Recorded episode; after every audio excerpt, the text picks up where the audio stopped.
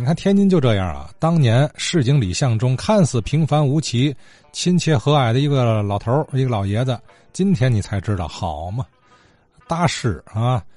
这个戏曲界如此，咱再说曲艺界更是了。可能是距离西北角这地儿啊，它不太远的一个地儿啊。有一位曲艺名票，也是好多名家都是他老人家的徒弟，这就是李延年李先生问到的那位曲振廷曲先生啊。那么对于曲振庭先生啊，唐文全有一些了解，并且他找出了曲振庭先生的一段呃老录音，咱呢是边说边欣赏。昨天李延年先生啊，还问了俩人，一个呀是那个呃刘君衡先生，也是呃教了很多的啊徒弟，像票友啊杜杜浩英先生，呃还有著名的这个专业的演员呃雪艳花司马敬敏老师，都是刘君恒先生的徒弟。呃，还有一位呢，曲振廷曲先生。呃，这曲振廷先生啊，李李延年先生问他是不是住河东，是不是回民？因为我认识他的侄子叫曲鸿儒。据我所知，曲先生应该不是回民，而且呢，曲振廷先生这个曲呀，啊，不是歌曲的那个曲啊，他姓的是这个屈辱的屈，一个尸体的尸，一个出字姓这个屈，威武不能屈的那个屈。曲振廷先生啊。一八九三年生人，一九七二年病故。他呀，应该是住在天津的西头，具体住在哪儿我可不知道。因为嘛呢，他主要啊是在济南角南大道啊，呃，四十年代中期他开过票票房，后来五十年代呢，这个又在西北角呢组建过这个叫安平茶社啊，后来又改叫华北茶社啊，嗯，演出曲艺。解放以后呢，组织了这个河西区曲艺队，这个创办这个啊少年训练队啊，像这个西河大鼓王启胜先生的儿子，著名相声表演艺术家王培元，还有什么赵伟洲，好像还有康尊英啊，具体还有还有好多，我我我一时想不起来啊，这名字。他们最早啊都是河西曲艺队啊少年训练队的，都是曲振廷曲老给开的蒙。另外呢，曲振廷先生不光唱单弦，其实主要唱实调啊。曾经啊，在一九六二年天津举办了第一届金门曲会，有一场专门的天津实调专场。咱现在要是想象起来，都有点不可思议。怎么这个实调，这这啊？你要是光七乐器，军民鱼水情啊，这翻江倒海，这个东西。办个专场可能有点太困难了，可是啊，就在五六十年前吧，天津啊曾经还举办过这个石调的专场，就可见呢，这个石调这是一个很庞大的曲种。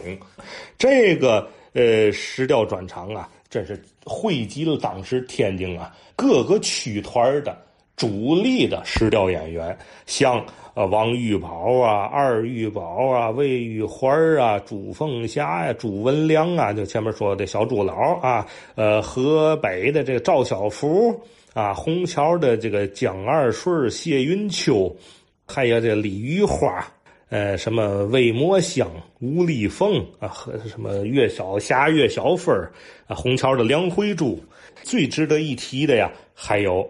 这么两位，一位呀就是票友张子清，啊，一位呀就是这个著名的石调的老艺人曲振廷，啊，曲振廷先生啊，在这场演出上啊，呃，率领自己的这个乐队，呃，演出了靠山调的传统曲目，叫大五更啊，他唱的这个二更。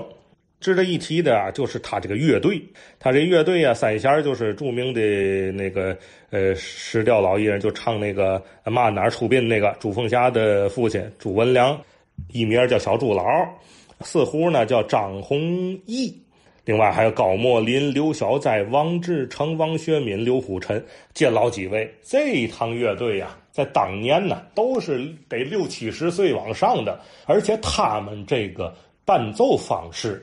也是区别于解放以后王玉宝先生经过改编以后的这个音乐化的这个曲子有相当大的区别。他们的这个伴奏方式啊，呃，还是很古朴的。曲老在唱之前啊，就是这乐队啊，先演奏了一段叫《小板柳青娘》啊，这是一个这传统的曲牌，就等于是个民乐合奏啊。演演演完这段《小板柳青娘》之后，曲振亭曲老哎，慢慢悠悠走到台上唱这段大五更。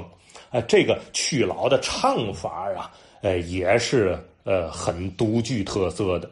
他这个唱法叫大口靠山调啊。后来很多呃女演员，包括王玉宝老师他们唱，这都叫小口了啊，是因为是女的唱的啊。当然也有女的学大口靠山调啊，比如像赵小福。呃，不光唱法独特，这这一堂老人啊，这伴奏方法更独特。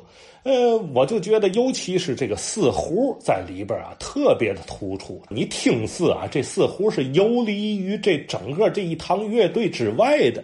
哎，我曾经就这个事儿，我请教过著名的四胡演奏家钟吉全钟老师，钟老师就说了：“哎呦，他说那堂乐队呀，太老了。”原汁原味的这个继承了呃失调的老的伴奏方法啊，就说这个呃张弘毅啊，这这位似乎他说呃他这个伴奏啊用的都是下把，也就是说他这伴奏是高八度的，所以他拉出来这音儿啊特别高，特别的有穿透力，烘托这个男生的演唱。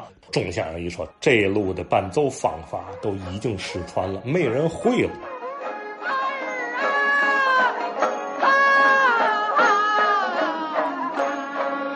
好啊，我们现在听到的这个录音啊，就是当年，呃，金门曲会上曲振庭先生这个刚才谭文全所说的啊，这个和着他那些老乐队啊，呃，带来这段演出啊，咱听听。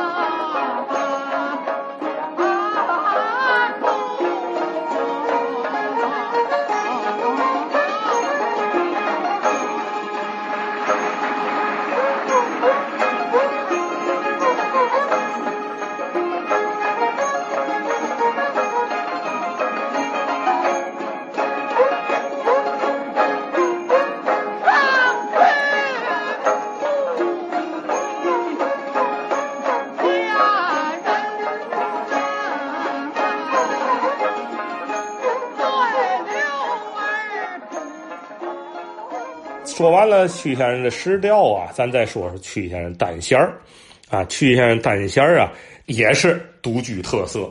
哎，我说天津这个这个码头太有意思了，他好多票友啊，呃，他是既唱石调啊，也唱单弦儿。当然啊，现在看起来可能很多演员啊叫登不上大雅之堂，为嘛呢？用单弦儿界的这个术语讲啊，他就是带天津字儿。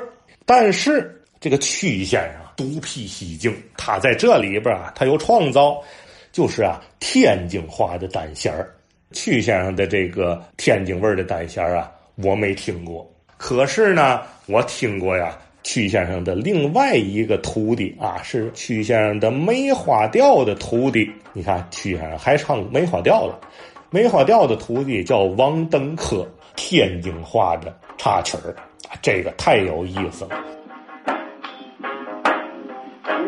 春花开，俏佳人儿拢手前来。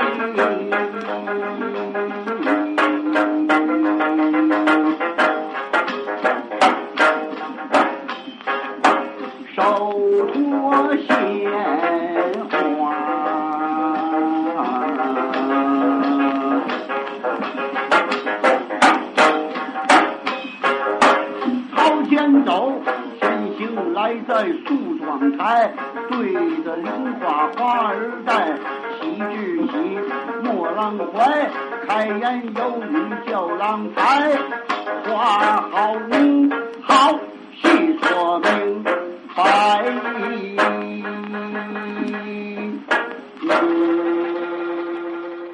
一开始我在这个，我还认为这个应该可能是个很民间的。啊，自己编演的一些小段，尤其像啊，我举个例子啊，这这段挺有意思，叫树叶黑，树叶黑，芽也黑，奈黑不黑。呃，我有一位黑市的夫人，独坐黑罗围，卖黑腿，前行来在了后花园。呃，用黑手啊摘下了一朵黑玫瑰，扭向回头问敬德。你甭问呐，他这他这爷们是敬德，敬德你说有多黑？扭向回头问敬德，敬德说：“花儿好啊，花儿倒比娘子长得翠。”呃，气的黑夫人呢，用黑手囊黑面，用黑手点黑贼。从今往后散了吧，不信张飞，就信李逵。你看多根儿这词儿写的啊！呃，是他是借这树叶黑，树叶白呀，他敢折这回对折，这树叶黑，句句黑啊！这这是一个曲艺的那么一个文字游戏。呃，还有一段叫树叶白啊，上口念薄。树叶薄，芽叶薄，耐薄不薄，耐白不白呀？就是，我有一位奶奶，长得矬，打扮起来啊，像个帽盒啊，搁帽子的圆的啊，就是又矬又胖，大墩子，嗯，打扮起来像个帽盒。呃，这位奶奶闲了没有事儿啊，门口坐，瞧见一个人啊，他就来着。这个人说。你不认得我，你来我做什么？啊，老婆说：“我认得你呀，你不认得我。娶我的时候，你给我敲大锣，怎么呢？因为娶我的时候，你给我敲大锣，可不嘛？他在轿子里坐着呀。”对吧？那个给他敲大锣，他一撩轿帘一撩个缝他能看见那个人。那个人可看不见。这新娘子没没没下地，轿子没落地之前，他不能见见别人的，他而且还盖着盖头，对吧？他在轿子里头，他能偷着看那敲大锣那个。他你看这多多有意思，这个很有情趣啊，而且又很简短的，这个是过去古人的一种啊文字游戏，这太有意思了。这个东西我一开始以为这是纯粹是民间的老百姓的这么一种自娱自乐，后来呀，我一看呢，啊不是啊，我在九十年代末的时候，我买到了一套呃俄罗斯旧藏哪个博物馆旧藏我忘了啊，叫蒙古国车王府藏子弟书，呃子弟书就是满族的八旗子弟啊，茶余饭后闲没事编的就是。这个文字游戏，后来呢，这个清朝完了以后，他们才拿这个呃编成曲儿啊、唱啊，才换钱，才才有的八九鼓唱单弦这么一行。这个车王府藏这子弟书里头啊，就明确的记载有这么一个系列，就叫树叶儿黑、树叶儿黄、树叶儿白。可见啊，这王登科先生这不是自个儿瞎编的，这是有出处的。后来呢，我呀。呃，有幸啊，我也学会了这几段天津话的单弦插曲儿。呃，高世顺先生、李金阳先生这都不在了啊，曾经给我伴奏啊，我还唱过几回，这观众还是挺欢迎的。呃，王登科先生当时啊，九十年代的时候，他应该就已经八十多岁，哪年故去的我就不知道了。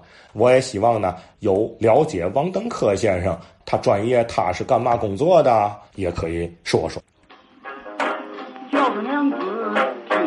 花儿照娘子。好，咱最后这听的就是王登科先生啊，这天津话版的这个呃单弦儿啊。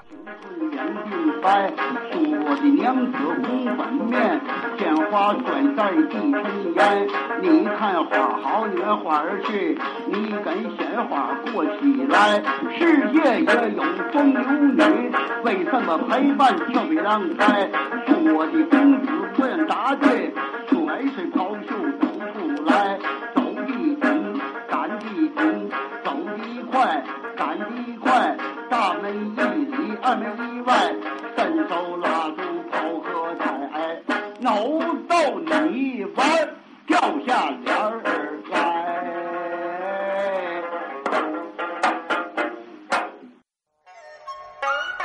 这里还有脑豆哈，最后一个句。